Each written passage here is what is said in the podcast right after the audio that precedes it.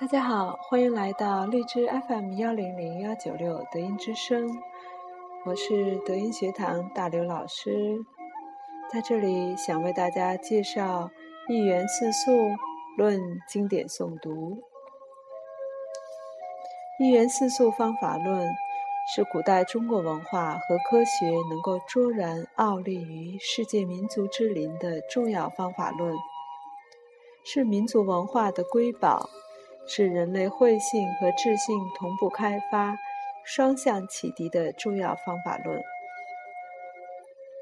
它应当合理的、科学的与经典诵读教育方法有机的结合成为一体，在经典诵读中运用一元四素方法论，将经典诵读这一上善治水的方法，更全面符合自然客观规律。理论系统化和方法科学化，逐步形成独立的教育体系与学科。一元四素的理念全部蕴含在《老子》《得道经》和《周易》这两部著名经典之中。我们应当在老子《得道经》道德思想的引领之下，在中气以为和的主宰下。将经典诵读贯穿于人体生命发展六大阶段的全过程之中，让经典诵读成为中华民族每个人一生的必修课。如果我们整个民族三分之一的人都进行经典诵读，上善治水，那么我们的民族公民的素质将会明显提高。心身健康将会大为改观，我们的国家就会迅速的国泰民安。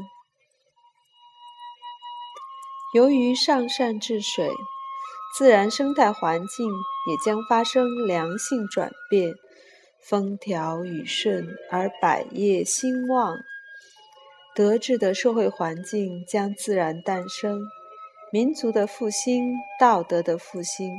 就一定能真实的实现，我们的民族也将必定能够再次傲立于世界民族之林。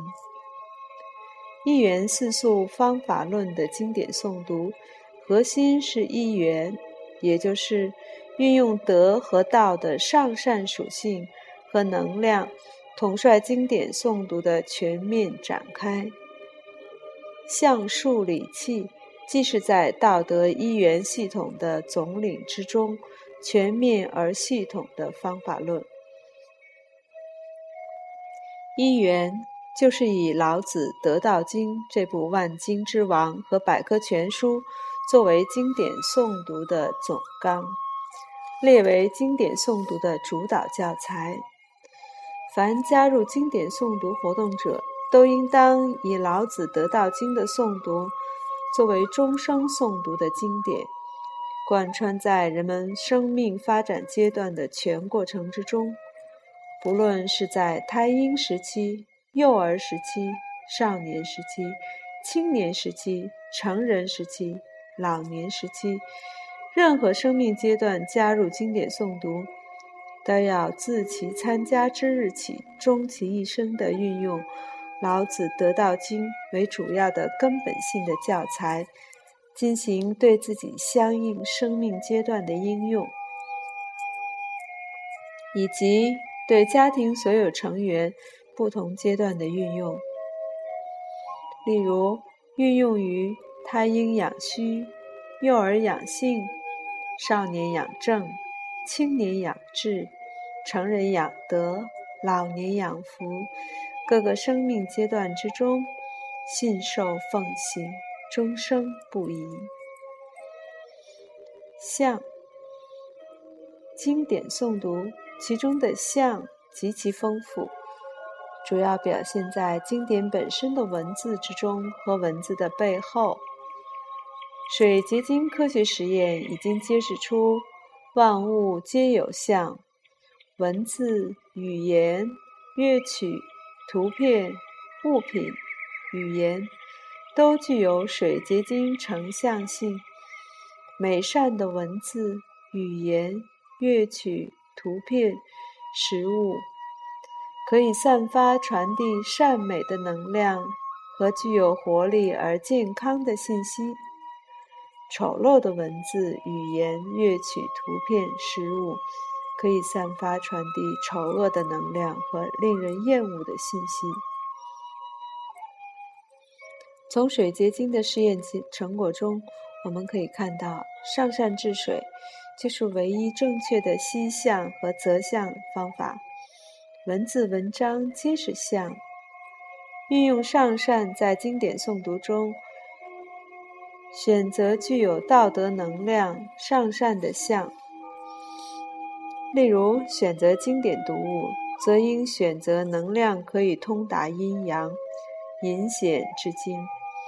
能够使人心性命三大系统向上善方向改变之经，则上善之经，诵上善之经，看美善之书，读美善之书，言上善之言，语上善之语，远离庸俗之书，丢弃淫秽之书，止粗俗之语，绝。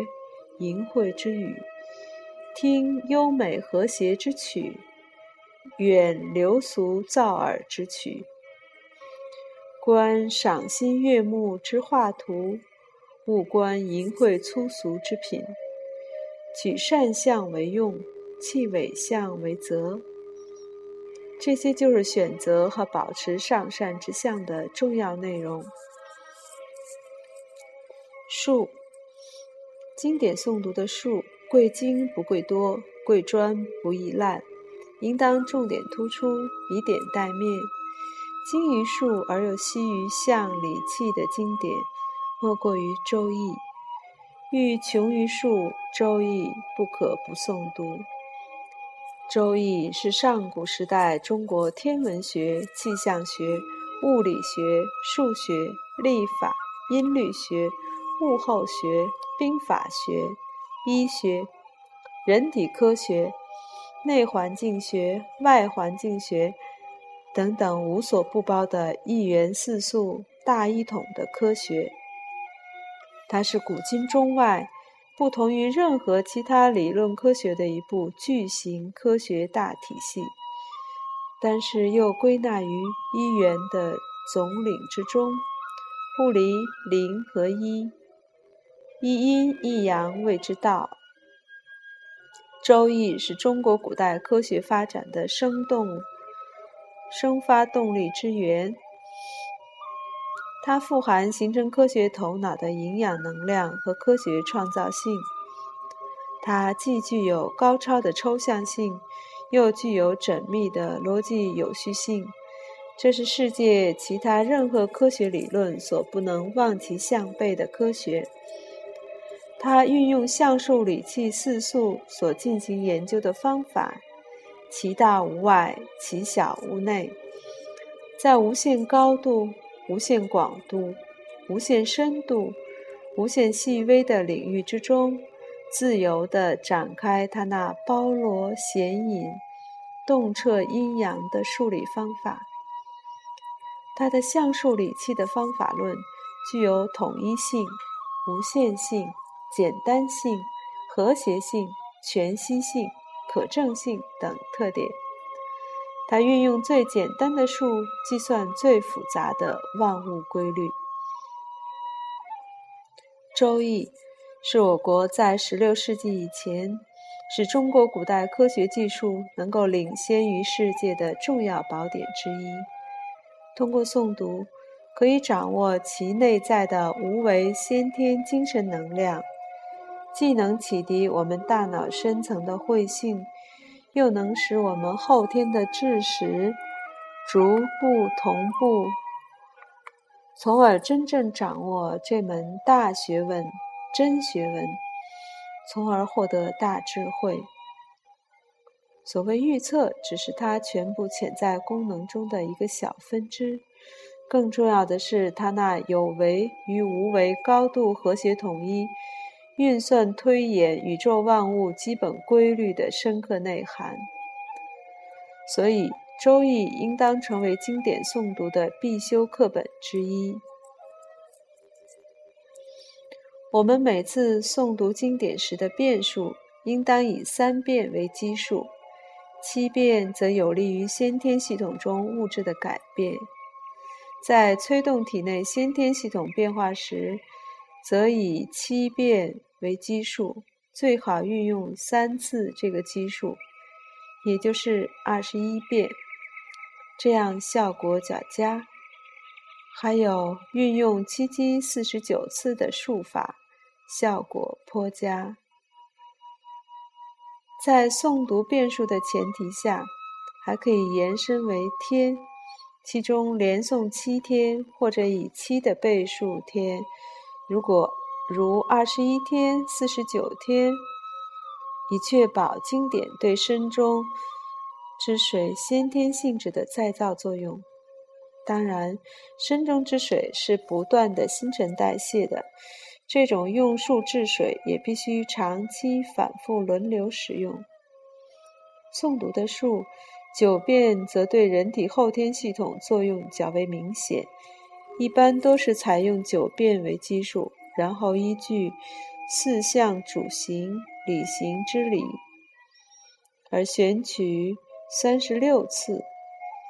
其余还有用八数。是一种因数用八以及取八风之理，在此基础上再用三声之数而用二十四变的一些方法。由于先天化生，后天无为主宰有为这一理论是用数的原则，所以经典诵读中的数以使用先天数的七和二十一最为常用。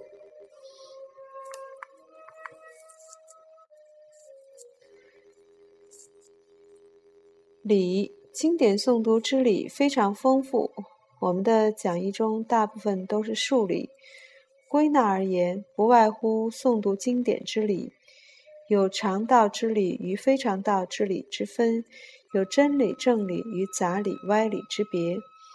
老子上善治水，水善利万物而有静，居众之所恶，故几于道矣。居善地，心善素。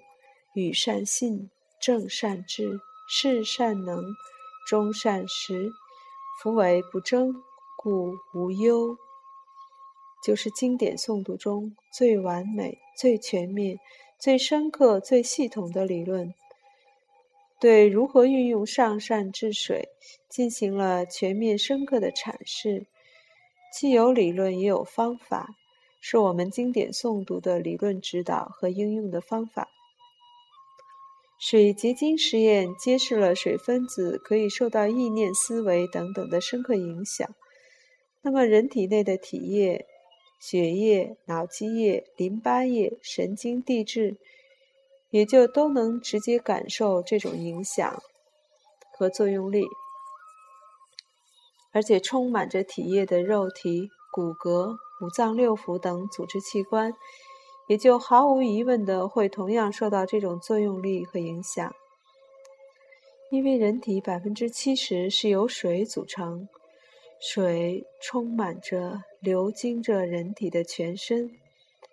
人类的生命由水为主要物质成分组成，治水就是治身，治水就是治心。老子提出上善治水，也就是居善地。心善素，与善信，正善治，事善能，终善实。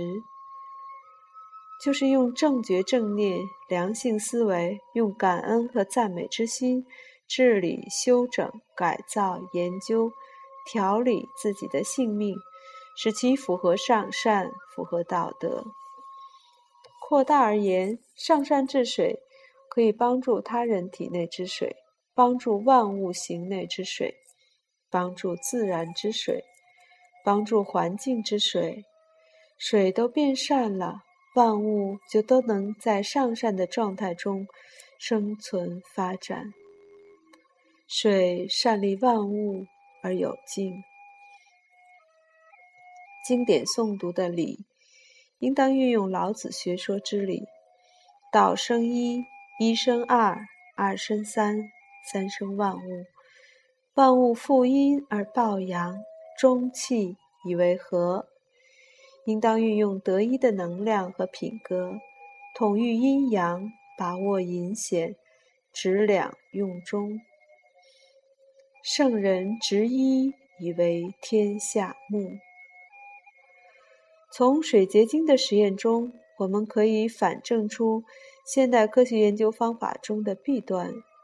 如果那些水结晶的图片都不加说明的摆放在我们面前，如果我们都不知道意念或者乐曲、文字、语音等等与这些水结晶之间的关系，而只是独立的看到了结晶的图案，只从图案、形状、物质的层面去推测其成因，就必然会难以避免盲人摸象的局限性。例如，我们对病毒到底知道多少？非典、瘟疫，不就是如此现象吗？科学家们可以通过仪器快速找到非典的病毒图案，并进一步生产各种药物来对治病毒。但是对于病毒的成因却毫无所知，治也只是如中医所说的。在治标不治本这个层面上的努力而已。那么，我们有多少研究不是都这样，既不知本因，也不知内因，在这种情况下进行盲点式的研究呢？人类目前真正的所知，的确又稀又少。这也使我想起李约瑟说过的一句话。欧洲的哲学倾向于在物质中发现实在，而中国的哲学则倾向于在关系中发现实在。从万物之间的相互关系中发现能量气的生发、传输、分布和接收，正是中国传统文化的精髓，是对橡树理气最高层次阶段的微观物质气的一种绘制双运的观察。东方的一元四素方法论，才是寻找万物万事的外因、内因和本因的全面而又系统的研究方法。气，气既是物质，又是物质的能量形态。我们的德惠智诵读经典，就是启动、调用、传输经典文字中丰富蕴藏的这种能量物质。使其为己所用，利己利他。我们处在后天肠道意识中时，普遍认为水只是一种可以随意处置的死物，是一种没有生命的东西。我们长期不能站在慧与智兼用的深层中，观察到古代圣人们所观察到的万物皆有灵的现象。我们不知道祖先所说的灵，并不是非得要具备肉眼可见的生命形态。灵本身就是一种非肉眼可见的物质属性，它具有生命的特征，又并非肉眼可见的生命。老子运用他的大慧大智，在甚深的有境中观察到了这一切。观察到了万物万事在另一个层面上的另一度空间的三元整体系统，其中的智源就是气。他观察到了气的能量性以及水的高度亲和性，